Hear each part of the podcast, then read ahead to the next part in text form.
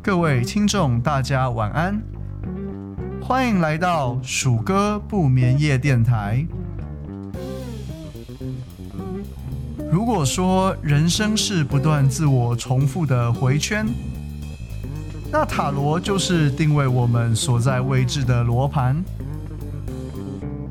人生的迷宫不再迷路，实践自省与超越自己。欢迎收听不眠夜塔罗。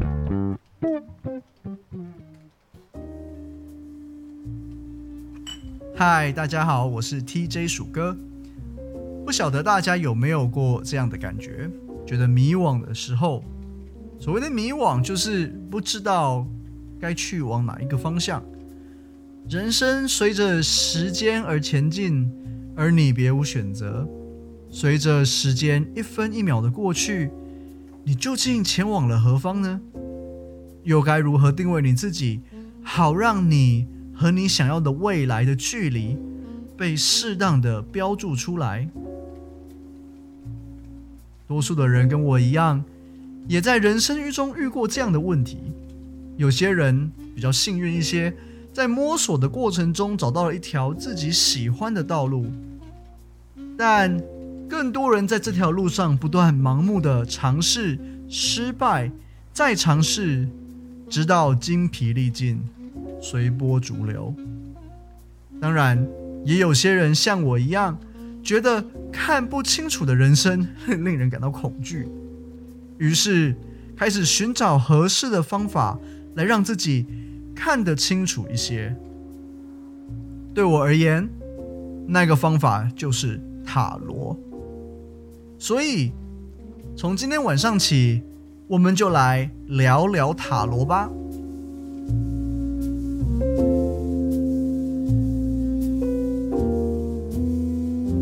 不知道大家对于塔罗的印象是什么呢？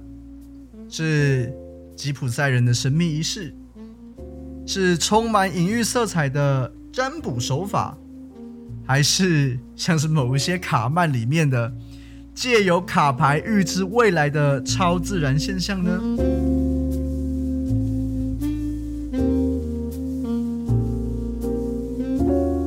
鼠哥在与塔罗共同成长的这十年中，听过了许多对于塔罗的见解。这个塔罗系统其实相当年轻啊。所以我认为这些解释并没有对错之分，但多数的解释呢，它其实是偏重塔罗的神秘学特色，而并未加强琢磨其对于正知觉察，也就是 mindfulness 的帮助。我对我而言，这是其实是比较可惜的。塔罗啊，其实是一个非常务实，甚至带有些工具特征色彩的自我反省探索仪式。透过塔罗牌，我发现与自己对话变得十分的容易。当困扰的时候，借助塔罗能让困扰迅速的得到引导，并且创造自我修正的目标以及前进的动力。塔罗牌或是塔罗，它尽管背后有一整套的神秘学系统，但其实我是相信大家并不需要了解到那么深层的。以我个人的经验为例，十年左右的塔罗牌经验中，有整整八年半的实践，其实是在不了解背后的神秘学体系的情况下进行的。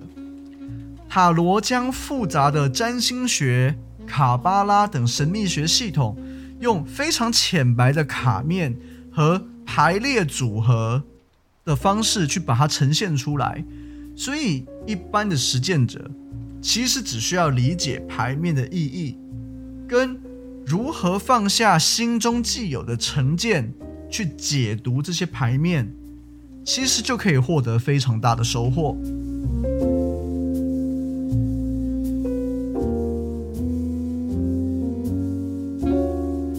以前比较常在帮别人解塔罗的时候，常常听到一句话：“哦，塔罗牌好准哦。”这类的感叹、啊，通常出现在解牌人刚开始分析提问人现状的时候。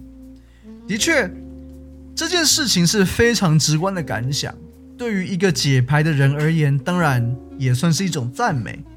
但若了解塔罗的系统的话，你也许也会觉得，哎，这个准确与否在塔罗的系统中，确实是一个不那么重要的议题。为什么呢？因为让我们来看看最基础的塔罗仪式的流程吧。首先，塔罗的仪式必须要有提问人，也就是提出问题并寻求塔罗解答的人，以及解牌的人，也就是解读牌面给予翻译的人。这两种不同角色的人呢，互相合作来达成仪式。当仪式开始时，仪式双方有一个握手的信号。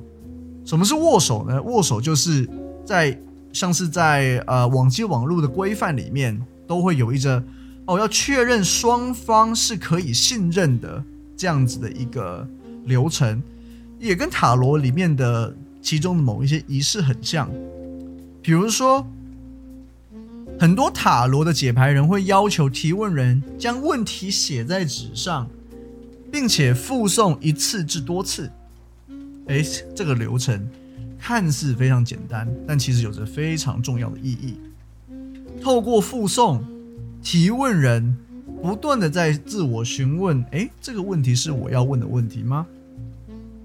而解牌的人则在不断的确认：哎，这个是我要解读的问题吗？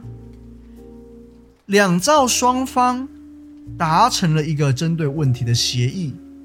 并且打从内心的认识到，接下来塔罗要呈现的牌面应该聚焦在该问题上。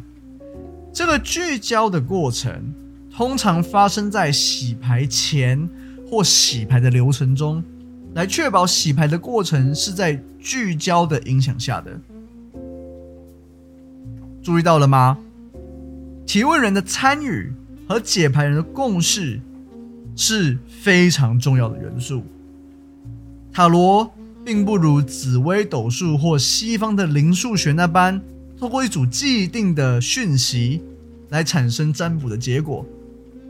也因为提问人的参与十分的深入，提问人在参与的过程中，已经将问题以及跟问题有关的讯息加入到了共识中。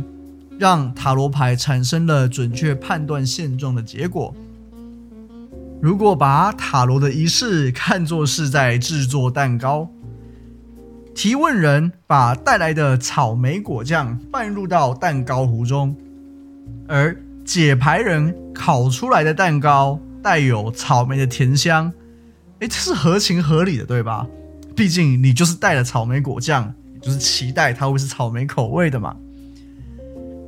如果放入草莓酱的蛋糕糊烤出来的不是草莓口味，而是其他的口味的话，那才让人觉得奇怪，对吧？就好比塔罗仪式在两造双方的共识下，没有办法准确地表现出现状，那才让人感觉到不可思议呢。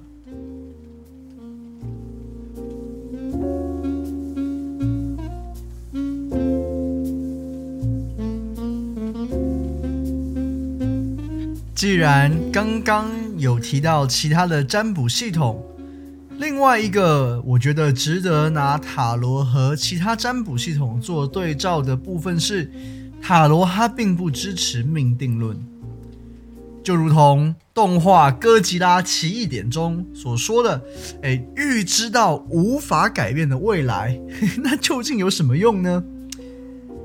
塔罗所产生的结论啊，多数是以如果你想要达成某个目标，塔罗建议你应该怎么做这样子的一个形式做出结论的。因此，在询问塔罗的时候，是不建议询问是非题的。例如，在询问感情的时候，很多提问者会问出：“哎，我心仪的对象会不会喜欢上我啊？”或者是这个向我告白的对象好不好？又或者是我会不会找到真爱之类的，非黑即白的问题。OK，让我们来拆解一下这类是非问题的结构。通常，你如果将问题中的会不会、是不是、好不好替换成要和想之后，我们会发现问题的本身其实是带有强烈的倾向的。以刚刚的问题做举例的话，就是我想让我心仪的对象喜欢上我。再来，我想。或者我不想和我告白对象在一起，以及我要找到真爱。我想聪明的你应该也发现了，这些话并不真的构成一个问题，对吧？换一个角度切入，我曾经问其中一个提出感情是非问题的提问者，问他说：“假设，假设。”塔罗告诉你，你不会找到真爱，难道你就真的不会去寻找真爱了吗？他的答案当然是不会，一定还是会去寻找的嘛。如果如果有人告诉你，那他就不找了，他要么在忽悠你，要么需要比塔罗更专业的协助，例如心理智商之类的。寻找真爱，就如同人们所追求的其他事物一样，是建立在我们的本能和潜意识上的。只要是个身心大致健康的人，就会有所欲念，有所想追寻的事物。因此，提问的重点，并不是我想要的意志，而是该如何做的方法。这也是塔罗牌对于提问者的期待。一个提问者应该要理解自己想要达成什么目标，并且咨询其方法；又或者是理解自己的迷惘，询问塔罗牌在不同的选择下可能产生的结果，来帮助自己做决定。在塔罗牌的世界中，你是你生命的主角。没有人替你写好剧本，你的选择会带你去到接近你的目标的地方，或者是远离你的目标的地方，全凭你自己的决定。塔罗牌在这样的自由中扮演着导航地图的角色。当提问人提出问题，解牌人翻出基于问题共识而打捞出的卡牌，给予出合适的翻译。透过双方的交流，来形成一个行动方案、提醒或者是建议。这就是塔罗仪式的全貌，是不是没那么神秘了呢？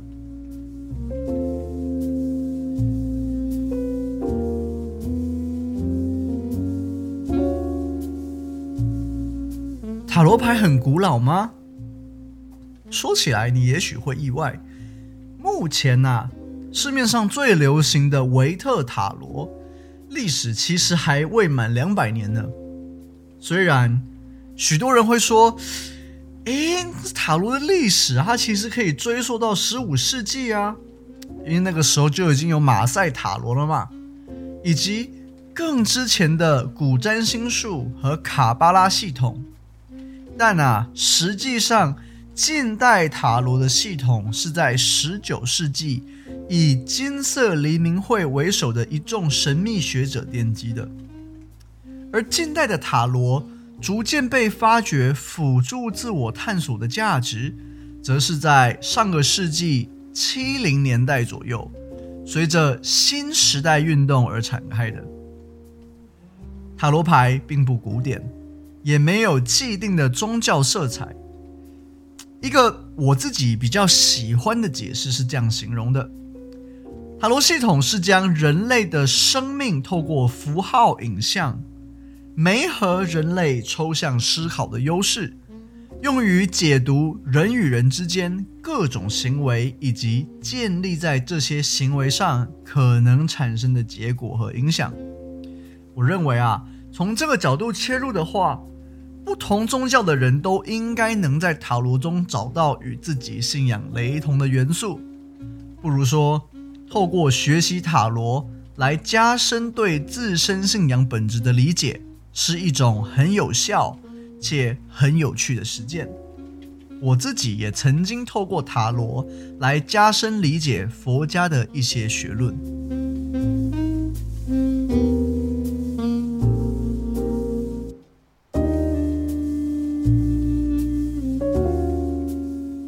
说了这么多有的没的，学习塔罗的人又该要如何开始呢？会不会很难？其实啊，跟一般人的印象不同的是。塔罗十分的容易上手。遥想当年，在高中的时候，我之所以会受到塔罗的吸引，也是因为某位同班同学在一间热门的素食咖啡厅中举办了解牌派对。他显然也不是个入门很久的人，拿着一本薄薄的、印满大阿卡克纳牌意的册子，就开始了他的布道大会。在经历了布道大会后，我花了三百元台币，从购书网站上面买了相同的册子和相同的卡牌，只花了三十分钟阅读牌阵之后，自己也一样画葫芦，当起了照本宣科的神棍来。所以啊，塔罗一点都不难上手。如果你想要的话，其实去买一副牌，并且透过网络的资源。其实就可以开始你个人的学习了。要说高中生与成年人之间学习塔罗的差异的话，大概就是是否在脑中已经建立了一套成规，又或者是自己已经有一套赖以生存的信仰系统，面对人生的迷惘可以自给自足，更甚者。尚未对自身的迷惘有所觉察，尚不理解自己为何时而稚闷，时而痛苦。当然，如果你相信自己，或者你想相信自己掌握着未来，那你就应该要相信可能性，你也就会相信塔罗所代表的，你可以掌握属于自己的路线。那当然，从何时开始学习塔罗？都是没有问题的。如果你也在这个阶段试图摸索着了解自己的可能性，那这个 podcast 就是为了你而设计的。鼠哥将随着大阿卡克纳的循环、小阿卡克纳的路线图以及宫廷牌的人格特质，和你一起分享塔罗每张牌的故事，加深。对牌与牌之间关系的理解，以及更重要的融会贯通，成为你自身的直觉解牌系统。我们下次从塔罗的原点愚人开始说起吧。我是 TJ 鼠哥，您所收听的是鼠哥不眠夜电台。我们下个不眠夜再见。